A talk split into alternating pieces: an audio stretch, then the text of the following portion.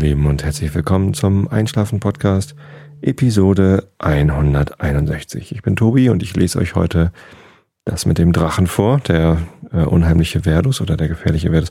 Ehrlich gesagt, ich habe den Namen des Buches vergessen. Ist ja auch peinlich, ne? aber ich sehe den ja auch nie, den Namen. Ich öffne einfach nur meine E-Book-Reading-Applikation und dann ist das einfach da an der genau der Stelle, ähm, die ich vorgelesen hatte. Der mächtige Verdus heißt es eigentlich. Ja, genau so heißt das Buch. Ich ähm, habe ja so mehrere Bücher, die ich euch im, im Ringelreihen vorlese. Und letztens ist mir eingefallen, ich habe ewig nicht die Leiden des jungen Werther vorgelesen von Goethe. Das habe ich eine Zeit lang mal gemacht und dann habe ich damit aufgehört. Ich weiß gar nicht warum. Ich glaube, ich wollte mich mal konzentrieren auf weniger Bücher, damit ich die durchkriege. Andererseits, hm, die, dieses Kant-Buch, das ist schon noch ziemlich lang. Und äh, es gibt dann ja auch noch einen zweiten Band davon. Und ja, ich glaube, ich wähle die Bücher einfach irgendwie aus, wonach mir gerade ist. Und manchmal ist mir halt nach Kant lesen und manchmal ist mir nach Kinderbuch lesen. Und manchmal weiß ich auch nicht.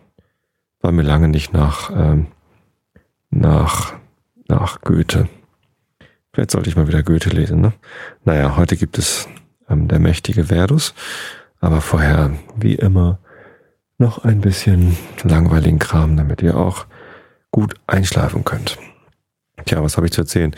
Die Fußballsaison ist vorbei, zumindest für den FC St. Pauli und äh, für die meisten anderen Vereine auch. Leider hat es der FC St. Pauli nicht geschafft, in die Relegation zu kommen, das heißt auf den dritten Platz der zweiten Bundesliga, um gegen den 16. der ersten Liga zu spielen. Das wäre dann Hertha BSC Berlin gewesen. Ähm, und es war denkbar knapp. Also es äh, ging am Ende darum, dass entweder Fortuna Düsseldorf oder der SC Paderborn oder FC St. Pauli auf den dritten Platz kommen konnte. Und ja, das Rennen hat dann Fortuna Düsseldorf mit einem 2 zu 2 gemacht gegen Duisburg. Punktgleich mit dem FC St. Pauli, aber mit dem besseren Torverhältnis. Tatsächlich wäre es so gewesen, St. Pauli hat 5 zu 0 gewonnen, was ein relativ hoher Sieg ist im Fußball gegen Paderborn. Dadurch ist dann Paderborn also auch schon mal nicht auf den dritten Platz gekommen. Und ähm, es wäre ja ähm, ein deutlich höherer Sieg von 10 zu 0 notwendig gewesen, um für St. Pauli auf den dritten Platz zu kommen bei diesem Unentschieden der Düsseldorfer. Wenn Düsseldorf verloren hätte, wäre St. Pauli auf den dritten Platz gekommen, wenn Paderborn gewonnen hätte und Düsseldorf nicht gewonnen dann wäre Paderborn auf dem dritten Platz gewesen. Es war also sehr spannend gestern im Stadion. Und es war auch sehr schön. Das Wetter war so okay. Es war ein bisschen kalt, ehrlich gesagt, aber so ein 5 zu 0 Sieg der Heimmannschaft beim letzten Spiel der Saison anzugucken, das war schon ganz nett. Es war außerdem noch sehr emotional, weil wir mehrere Spieler verabschiedet haben. Und zwei davon haben noch eine tränenreiche Ehrenrunde gemacht. Ich weiß ehrlich gesagt nicht, warum die anderen drei das nicht gemacht hatten. Zumindest Charles Tucky, der auch verabschiedet worden ist, der hätte sich ruhig auch mal mit einer Ehrenrunde verabschieden können.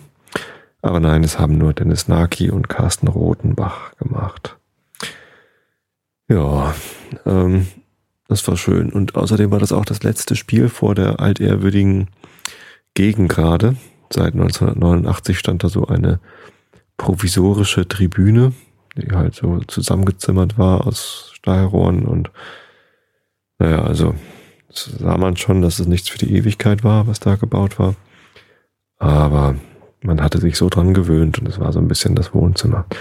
Ja, und gestern war halt das letzte Spiel vor dieser Gegend gerade und es war auch schade, dass die jetzt abgerissen wird und tatsächlich gleich heute kamen die Bagger und haben das Ding abgerissen.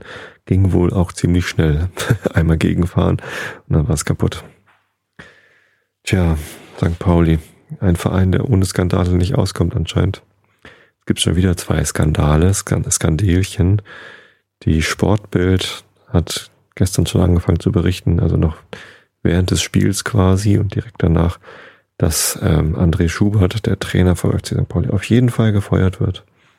Und die Mopo und das Abendblatt, die haben es einfach abgeschrieben. Also die Hamburger Morgenpost. Und ähm, ich lese gerade im Chat, ähm, dass der Stream nicht funktioniert. Das finde ich schade. Vielleicht probiert es dann einfach nochmal und loggt euch nochmal ein oder ladet nochmal diese Datei runter. Ich glaube, bei einigen anderen funktioniert es und vielleicht versucht es nochmal. Äh, wie auch immer, zumindest ähm, ist es so, was wollte ich sagen? Ähm, ja, es ist natürlich nicht der Fall. Ach so, das Internet hängt, schreibt Leonie. Entschuldigung, dann habe ich jetzt alle Hörer dieses Podcasts mit der überflüssigen Information betütelt, dass bei einigen das, der Stream nicht funktioniert. Ja, äh, so ist es nun mal. Die, diese Episode wird live gestreamt, genau wie viele Episoden davor auch und viele weitere hoffentlich auch. Die Termine für das Livestreaming, ähm, die sind meistens montags und mittwochs abends und tatsächlich hatte ähm, die Hörsuppe, der Christian, glaube ich, von der Hörsuppe, der hatte das sogar richtig geschätzt und gesagt, Einschlafen-Podcast gibt's heute Abend um 21 Uhr. Und er hat auch recht. Also es ist jetzt gerade ungefähr neun und ich labe euch hier ins Mikrofon. Und wenn ihr hier live dabei seid, dann könnt ihr gerne im Chat ähm, wenn ihr keinen IRC-Client habt oder bedienen könnt, dann geht einfach auf einschlafen-podcast.de slash chat und da könnt ihr dann zu den Live-Sendeterminen einfach chatten und mithören. Na, wie auch immer, was wollte ich erzählen? Ähm, also die Informationen der Sportbild waren halt einfach falsch. Also wahrscheinlich gab es da schon Gespräche mit dem André Schubert. Das ist zwar ein sportlich erfolgreicher Trainer für St. Pauli. Ich meine, nach so einer Abstiegssaison äh, ne, nicht Aufstiegs, also letztes, letztes Jahr hat St. Pauli in der ersten Liga gespielt. Und dann sind sie abgestiegen, sagen und klanglos auf dem 18. Platz. Und dann, äh, als sie das letzte Mal aus der ersten Liga abgestiegen sind, waren sie genau ein Jahr in der zweiten Liga und sind dann direkt weiter abgestiegen in die Regionalliga. Damals gab es noch keine dritte Liga. Das war ziemlich bitter. Dann gab es irgendwie drei, vier Jahre in der Regionalliga. Es war schrecklich, ähm, dort zu spielen. Ähm, Genau, und man hatte schon jetzt irgendwie Sorge, was passiert, wenn St. Pauli wieder absteigt aus der ersten Liga. Wie schlagen sie sich? Aber sie sind jetzt Vierter geworden und sie sind, soweit ich das gehört habe, der beste vierte ähm, Zweitligist aller Zeiten, so mit den Punkten. Das ist natürlich ähm, ganz erfolgreich. Ja, und deswegen, äh, aus sportlicher Sicht müsste man ihn schon mal nicht rausschmeißen. Nein, da ging es wohl eher so um menschliche Konflikte, dass der Herr Schubert äh, vielleicht ein bisschen viel äh, mit den Spielern geschimpft hätte und mit anderen Leuten im Verein auch nicht ordentlich umgegangen wäre. Ja, was natürlich dann auch irgendwie zu einem Problem werden kann, aber nicht muss. Und deswegen ähm, von, von einem Rausschmiss zu reden, bevor der irgendwie offiziell ist, auch nicht so ganz fein. Wer auch immer das den Presseleuten gesteckt hat, der soll sich mal überlegen, ob er das wirklich tun sollte. Ja, und noch ein weiteres Skandelchen. Ähm, man durfte die Sitzschalen der Gegengrade abbauen, weil die ja sowieso abgerissen werden sollte. Und ähm, es gab da eben auch Sitzplätze mit so Plastiksitzschalen. Ich habe da auch oft genug gesessen mit den Dauerkarten meiner Freunde. Und das sind so ganz labberige, leichte, dünne Sitzschalen. Und naja, es kam halt äh, nach dem Spiel dann dieses Durchsage, ja, könnt ihr machen, müsst ihr nicht mal selber machen, äh, tut euch nicht weh, äh, da kommen dann noch Helfer und die helfen euch, die Sitzschalen abzubauen. Was wohl nicht so besonders gut kommuniziert worden war, wenn es überhaupt kommuniziert worden war, also mir war es nicht bekannt und im Stadion wurde es auch nicht durchgesagt, die Sitzschalen sollten käuflich erworben werden. 19,10 Euro für eine Sitzschale. Was dann natürlich irgendwie danach schreit, das aufzurunden auf 20 Euro. 19,10 Euro. Ähm, deshalb, weil 1910 der Verein gegründet worden ist, deswegen dieser merkwürdige, ähm, merkwürdige Preis. Und tja, die Leute standen also mit ihrer Sitzschale am Ausgang der Gegengrade und wollten raus und da wurden sie dann von Ordnern abgefangen und sollten bezahlen. Das führte dann zu mehreren skurrilen Situationen, dass dann die die Käufer das gar nicht wussten, dass sie Käufer sind, sondern sie dachten, sie können es so mitnehmen und dann die Sitzschale wieder hingeworfen haben. Einer hat es wohl auch versucht, ähm, die, die Sperre zu durchbrechen und wurde dann über das halbe Heiligen Geistfeld verfolgt. Äh, das ist natürlich irgendwie ziemlich albern. Ich meine, ja, das ist Schrott, das ist Müll, den kann man doch verschenken. Äh, es gibt überhaupt keinen Grund, dafür Geld zu verlangen. Und dann gab es auch noch ein Missverständnis äh, mit dem Sinn und Zweck, wofür denn da bezahlt werden sollte. Tatsächlich äh, ging das Gerücht um das Geld solle dann also für die Fanräume, ein Fanprojekt der St. Pauli-Fans, gestiftet werden, ähm, wovon die Fanräume allerdings gar nichts wussten. Und heute hat der Verein dann klargestellt, nein, nein, äh, das ist ein Missverständnis. Ähm, äh, das äh, wurde angekündigt als ähm, ja, Geld, was gebraucht wird für durch Fanprojekte initiierte Verbesserungen an der neuen Gegend gerade, die gebaut werden soll. Da wäre ein höhenverstellbarer Zaun mit eingeplant, nachträglich eingeplant und äh, Klappsitze, die sich die Fans gewünscht hätten. Und um das zu realisieren, wollte man die Sitzschalen verkaufen. Ja, das nenne ich mal professionelle Kommunikation und Erwartungsmanagement 6 minus. Aber ja, ähm, so ist das nun mal manchmal, wenn die Sachen ein bisschen drunter und drüber gehen. Ich glaube, der Verein hatte auch genüg, genügend Aufgaben zu kommunizieren wegen dieses angeblichen Trainerauswurfs, den es dann ja gar nicht gegeben hat. Worüber ich aber eigentlich heute mit euch reden wollte, äh, was ich aber, was heißt mit euch reden, worüber ich euch was erzählen wollte, ist das Thema Medienmacht. Allerdings habe ich mich dann so schlecht auf dieses Thema vorbereitet. Ich habe quasi gar nicht recherchiert, so dass ich das eigentlich lieber lassen sollte, über eine Sache zu reden, die ich nicht recherchiert habe.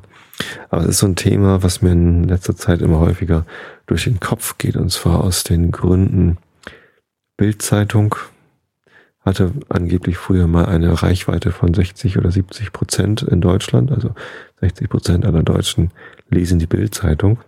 Ich weiß nicht, ob das immer noch so ist, aber Jetzt gibt es ja diese Aktion zum 60. Geburtstag von Springer und was weiß ich, noch ein runder Geburtstag von der Bildzeitung, ähm, dass an alle deutschen Haushalte eine Bildzeitung verschenkt wird und äh, direkt nach Hause geliefert wird.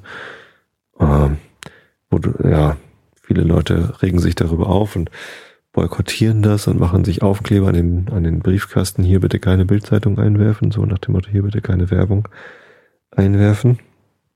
Ich habe das auch überlegt, ob ich so einen Aufkleber gestalten soll und den über den Spreadshirt-Shop verkaufen soll. Hätte sich bestimmt gelohnt, weil es da doch viele Leute gibt, die diese Bildzeitung nicht haben wollen. Ähm, ich wollte sie zuerst auch nicht haben. Letztendlich habe ich gedacht, ja, dann sollen sie mir doch eine schicken. Ich muss ja nicht lesen und ich werde sie auch nicht lesen. Wir haben einen Kamin und man braucht immer mal Papier, um ein Kaminfeuer zu entzünden und dafür ist die Bildzeitung auf jeden Fall gut genug. Ja, trotzdem, die Bildzeitung hat, ähm, ob jetzt per kostenloser Ausgabe an alle oder einfach nur so am Kiosk, fand eine ziemlich große Reichweite. Und ähm, auch die Webseite bild.de hatte ja schon vorletztes Jahr im Anfang des Jahres eine Milliarde Seitenaufrufe pro Monat. Das ist die neueste Zahl, die ich kenne. Ich habe lange, mich lange nicht drum gekümmert, aber es ist bestimmt nicht weniger geworden. Und ähm, das ist einfach eine Riesenmacht, die die haben. Also eine, eine ja, Meinungsgestaltung. Die haben ja auch den Werbespruch, bild dir deine Meinung. Und ja, natürlich ist es so, dass die Bildzeitung durch das, was sie schreibt, auch die Meinung der Leute bildet, äh, die sie lesen. Und da kann man so selbstkritisch äh, sein, wie man will und sich sagen, ja, ich lese das nur, aber ich glaube das nicht wirklich oder ich lese das nur, damit ich weiß, was die anderen alle glauben. Wenn man die Bildzeitung liest, dann hat man auf jeden Fall ähm, eine andere Meinung über die Dinge, als wenn man sie nicht liest. Sie hat also einen Einfluss darauf, äh, was man glaubt. Und ähm, das ist schon eine ziemlich große Macht, die die haben. Ich fand das ganz beruhigend, ehrlich gesagt, als dann diese äh, Gutenberg Verteidigungsministergeschichte war, der sich seinen Doktortitel ähm, zusammenkopiert hatte. Denn lange Zeit war es ja so, dass die Bild-Zeitung den Herrn Gutenberg gestützt hat und also gegen das Internet gestänkert hat, dass ja das böse Internet versucht, unseren guten Gutenberg äh, wegzumachen. Und das, äh, die Bildzeitung war halt pro Gutenberg. Und glücklicherweise, muss ich sagen, hat äh, das Internet gewonnen. Also ähm, glücklicherweise hatte die Bildzeitung nicht ausreichend Macht, um diesen Missstand, dass unser Verteidigungsminister ähm, sich einen Doktortitel zusammengelogen hat, zu vertuschen und klein zu reden. So dass er also zurücktreten musste. Letztendlich. Und das äh, fand ich ganz beruhigend. Also so viel Macht hat die Bildzeitung dann anscheinend doch nicht. Oder sie haben sich da vielleicht irgendwie auch verkalkuliert. Tja, und dann fragt man sich natürlich ähm, mit den neuen Medien jetzt zum Beispiel Podcasts, welche Macht haben denn eigentlich Podcasts? Also dieser Podcast hat immerhin die Macht, äh, alle Hörer zum Einschlafen zu bringen mit langweiligen Themen. Ja, das ist jetzt aber keine großartige Macht. Man kann natürlich auch sagen, ja, ich höre den Einschlafen-Podcast und schlafe dabei nicht ein. Ähm, äh, das kann man natürlich probieren, aber letztendlich irgendwann schlaft ihr alle ein. Die Macht habe ich über euch. Ja. Wer aber Macht hat, ist durch, äh, durchaus der Tim Pritloff, glaube ich. Der macht so viele Podcasts, dass er durchaus ein Meinungs, eine meinungsbildende Instanz ist für seine Hörer, für seine Zielgruppe. Ich glaube, er hat mehrere tausend Hörer. Ähm, der Einschlafen-Podcast hat äh, immerhin 1500 Abonnenten.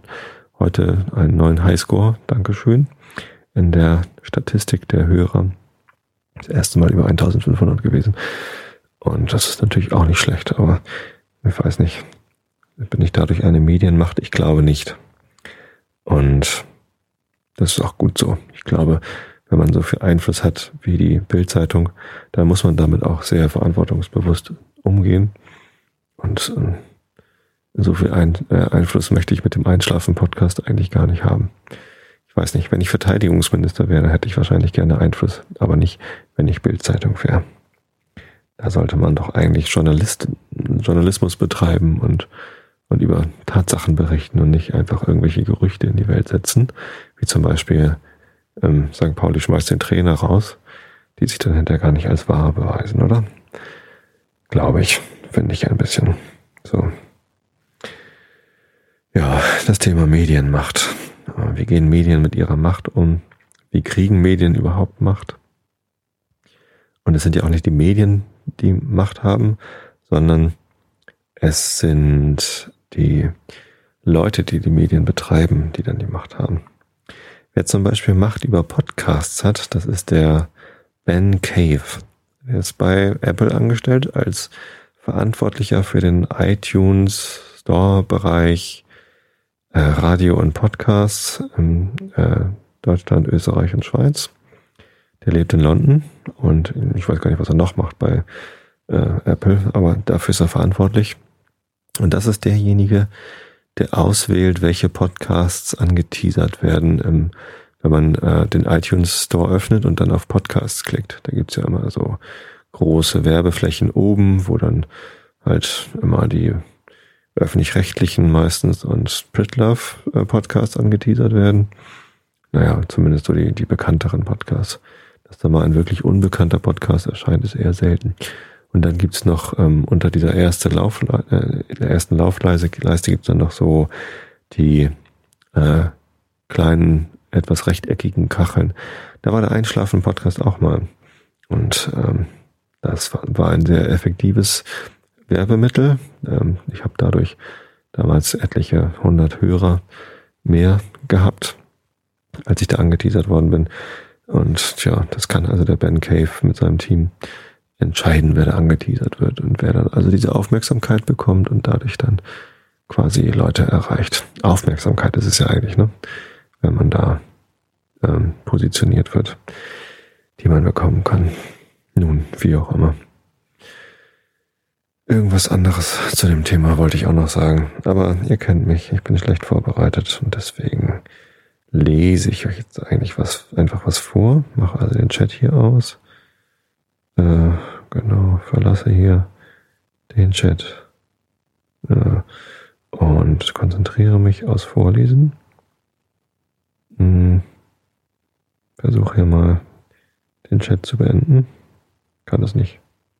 Doch, kann es doch. Sehr gut. Ich benutze übrigens das, äh, hier zum während des Podcasts aufnehmen.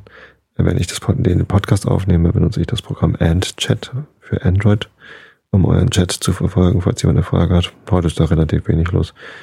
Ähm, aber manchmal ist das ja so, dass da jemand eine Frage hat und dann kann ich während des Aufnehmens darauf eingehen.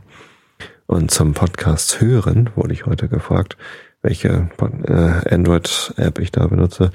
Da benutze ich die ähm, Applikation BeyondPod, B-E-Y-O-N-D Pod. Und ähm, die, da gibt's eine Light-Variante, die ein bisschen weniger kann und eine Pro-Variante, die kostet irgendwie, keine Ahnung, drei Euro oder so. Und ähm, die kann dann irgendwie alles Mögliche. Benutze ich sehr gern, weil sie einen Einschlaftimer hat. Da kann man also sagen, geh bitte in einer halben Stunde aus und dann läuft nicht die ganze Podcast-Episode durch, die man äh, angemacht hat, sondern nur die, äh, ja, die ersten 30 Minuten. Genau, wenn man zum Beispiel Raumzeit hört, was ich oft tue zum Einschlafen, die Raumzeit-Episoden sind ja doch immer relativ lang und dann braucht man nicht äh, die ganze durchzuhören. Und man kann das automatisch abschalten, zum Beispiel nach einer Viertelstunde. Ich stelle meinen Einschlaftimer meistens auf eine halbe Stunde. Bei einer Viertelstunde denke ich immer, oh, wenn ich in einer Viertelstunde nicht eingeschlafen bin, dann äh, muss ich ja nochmal anmachen und das ist ja schlecht. Äh, dann kann, kann ich nicht einschlafen, weil, weil ich mir diese Sorgen mache, dass ich noch nicht eingeschlafen bin. Ähm, bis dann die, äh, der, der Timer ab, ausgeht. Deswegen stelle ich den Timer auf eine halbe Stunde und schlafe dann meistens nach fünf Minuten. Tja, so geht mir das. Aber genau, ich hatte gesagt, ich will euch jetzt was vorlesen. Ich weiß ehrlich gesagt nicht mehr genau, an welcher Stelle von Verdus ich letztes Mal aufgehört habe. Das war irgendwie mit einem Kapitel aus irgendeinem Grund. Ah, also das Kapitel war so lang und ich konnte irgendwie nicht so richtig erkennen, wo das zu Ende ist. Aber Christophus und Simonus sind jetzt äh, bei dem Turm angekommen. Hm. Ich habe hier gerade irgendwas im Gesicht rumhängen, ein Haar. Entschuldigung. So, also ich lese euch jetzt einfach ein bisschen weiter vorne. Ähm, weiter hier bei dem, äh, genau das Einhorn trabt gerade davon.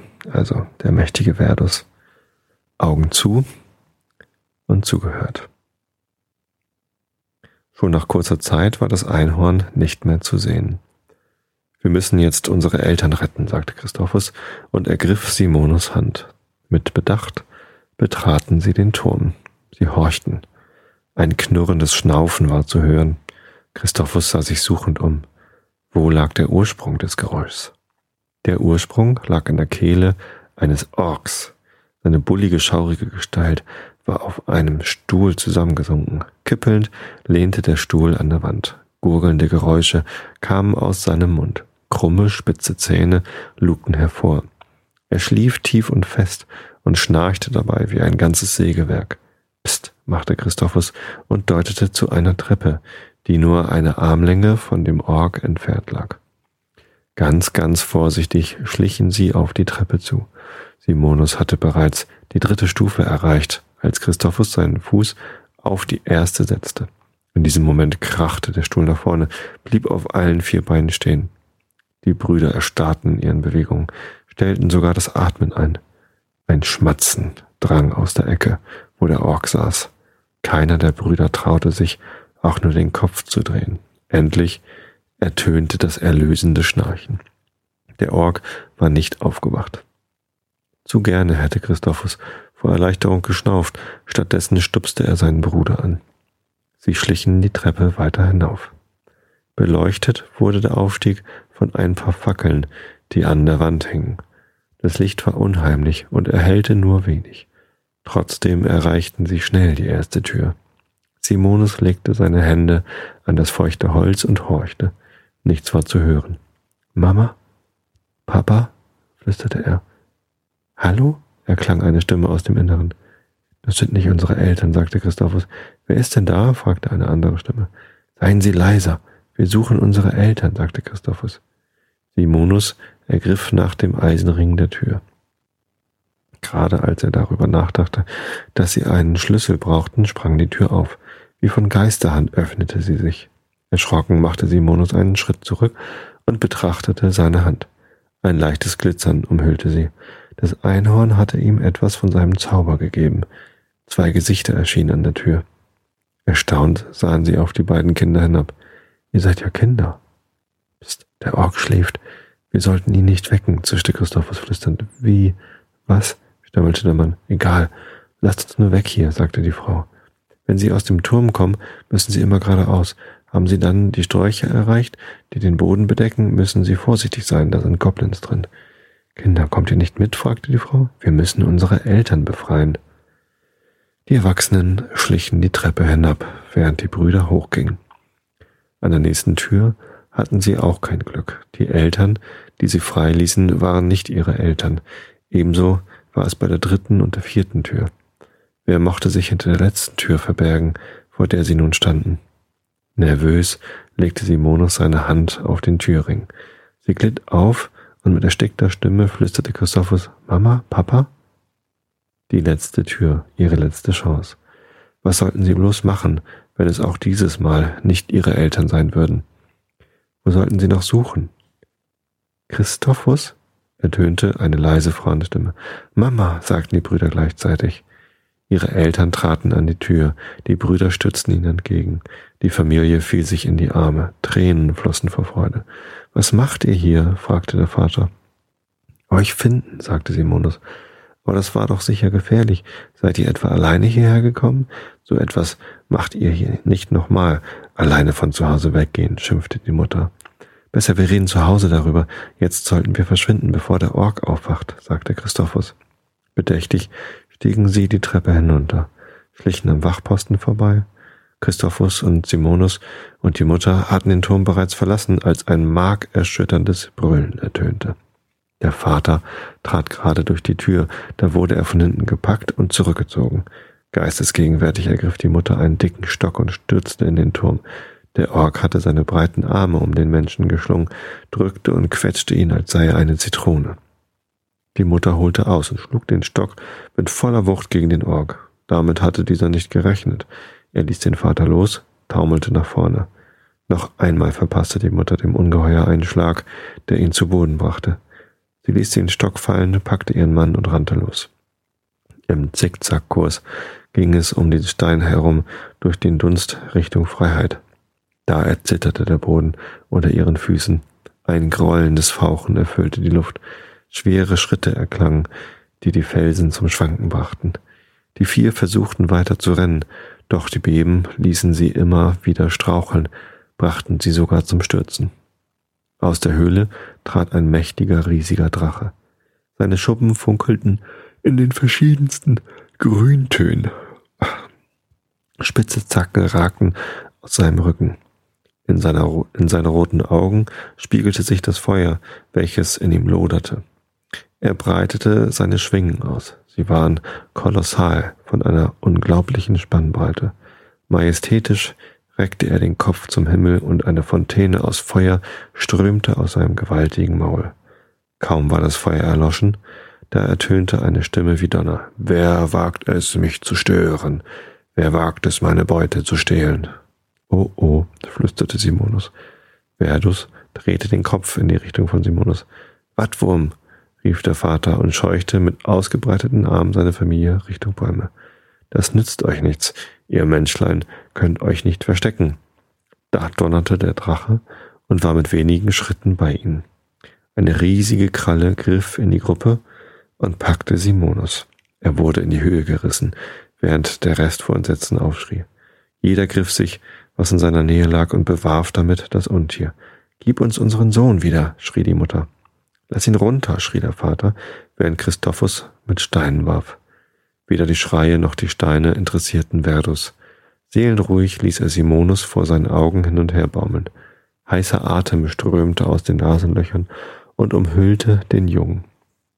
Es roch nach Schwefel und Feuer. Du hast es also gewagt, mich zu stören, du kleiner Wurm, dröhnte der Drache. Ja, das habe ich, sagte er und trat nach dem riesigen Maul. Christophus konnte kaum mit ansehen, was da vor sich ging. Er senkte seinen Blick, und in dem Moment, in dem Moment vernahm er die sanfte Stimme der Elfe. Damit ihr seht, was nicht zu sehen ist. Christophus griff, griff nach dem Kristall. Ein Auge kniff zu, mit dem anderen sah er durch den Kristall. Was er nun sah, war erstaunlich, verwirrend und wunderschön. Der Drache war noch immer mächtig groß, doch kein bisschen furchteinflößend. Das Grün glich einer Blumenwiese. Seine roten Augen strahlten freundlich und auf seinem Maul lag ein Lächeln. Christophus ließ den Kristall sinken und machte ein paar Schritte vorwärts. Sofort waren die Eltern zur Stelle und hielten ihn zurück. Ich weiß, was ich mache. Lasst mich los, sagte er. Nein, sagten die Eltern. Bitte, glaubt mir, er wird mir nichts tun. Die Eltern sahen sich an, verzweifelten. Bitte, rief Christophus. Sie nahmen die Hände weg, und er ging noch ein paar Schritte weiter. Verdus, ich weiß, dass du nicht böse bist. Du bist nur, Christophus, schwieg ein paar Sekunden, suchte nach dem richtigen Wort. Traurig. Was erlaubst du dir? Zittern sollst du vor mir, sagte der Drache, und wieder erhob er den Kopf, um Feuer in die Luft, in den Himmel zu pusten. Die Eltern stürmten zu Christophus, doch er wehrte sie mit ausgestreckten Armen ab. Das war sehr beeindruckend, aber ich habe trotzdem keine Angst vor dir. Ich weiß, dass du nicht böse bist. Ach nein, und wenn ich deinen Bruder verspeise, denkst du das dann immer noch? fragte er, hob Simonus noch ein wenig höher, öffnete das Maul und ließ ihn direkt über der Öffnung baumeln. Nein, friss nicht unser Kind, schrien die Eltern. Christophus Herz rutschte ihm in die Hose. Irrte er sich etwa?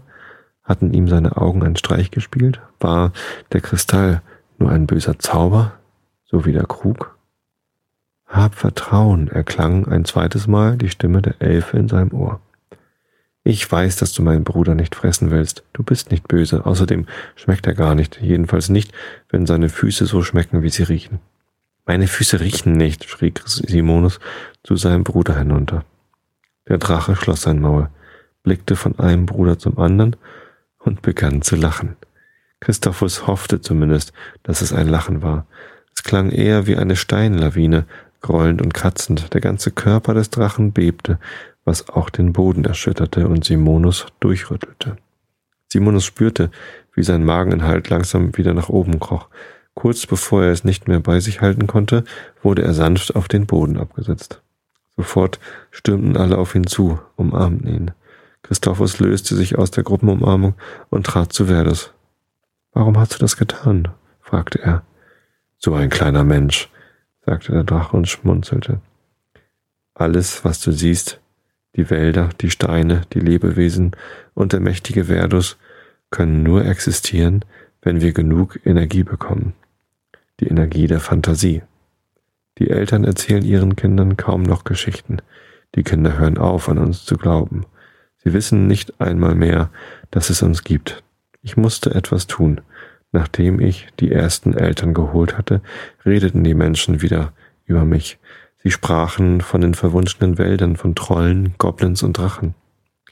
Aber hättest du das nicht auch anders geschafft, ohne so viel Angst? Du hast die Kinder sehr traurig gemacht. Manchmal musst du den Leuten geben, was sie wollen, und sie wollen lieber glauben, dass Drachen böse sind. Ich nicht, sagte Simonus und stellte sich neben seinen Bruder. Und ich finde, du solltest das wieder gut machen, fügte Simonus noch hinzu. Findest du? Ja, du solltest uns alle nach Hause bringen. Der Drache lachte und willigte ein. Schnell waren sie sich einig, dass es das Beste sei, wenn Verdus mit der Mutter losfliegen würde, um die anderen Eltern einzusammeln. Auf Verdus alleine würden sie nicht hören. Währenddessen warteten Christophus, Simonus und der Vater bei der Höhle. Zum Glück dauerte es nicht lange, bis Verdus und die Mutter wieder zurück waren und sie endlich auch nach Hause konnten. Vor ihrem Haus setzte der Drache die Familie ab. Bevor er sich wieder auf den Weg machte, sagte Christophus, wir werden immer an dich denken und die Geschichten über dich werden wir noch erzählen, wenn wir schon uralt sind, aber du darfst keine Eltern mehr entführen. Der Drache brummte fröhlich und flog auf seinen großen Schwingen davon. Das war's. Kommt hier noch eine Seite mit Worterklärung. Was eine Vettel ist, ein altdeutscher Begriff eine alte biestige Frau. Ein Goblin ist eine englische Bezeichnung für ein Fabelwesen. Das kennt ja jeder, der schon mal eine Fantasy-Geschichte gelesen hat. Ein Ork, das kommt auch aus der Welt von Tolkien, glaube ich. Ich glaube, vor Tolkien hat es noch keine Orks gegeben, oder? Und Wattwurm ist ein Ausruf der Wut und des Ärgernisses. In Lehringen ist es üblich, den Begriff Wattwurm zu benutzen, wenn man schimpfen will. Und ich dachte immer, Wattwurm wäre ein Tier. Ich hatte mich ehrlich gesagt auch gewundert, dass der Vater Wattwurm gerufen hat. Äh, ach so, der Text geht noch weiter. Der Wattwurm lebt im Watt und ist eine beliebte Sehenswürdigkeit bei Touristen. Wie auch der Regenwurm ernährt sich der Wattwurm von der Erde, in der er lebt. Fälschlicherweise halten Touristen oft das, was er wieder ausscheidet, für den Wattwurm, da seine Ausscheidungen einem Wurm ähneln. So ist mit dem Ausruf eigentlich auch nicht der Wattwurm gemeint, sondern das, was die Touristen dafür halten. Aha. Das böse SCH-Wort, was man nicht sagen soll. Nun gut, das war also der mächtige Verdus. Dann sind wir damit auch durch. Ich wünsche euch allen eine gute Nacht, eine gute Woche. Wenn ihr Lust habt, werden wir uns am Mittwochabend wieder. Wahrscheinlich wieder so gegen 21 Uhr. Und ja, bis dahin, gute Nacht.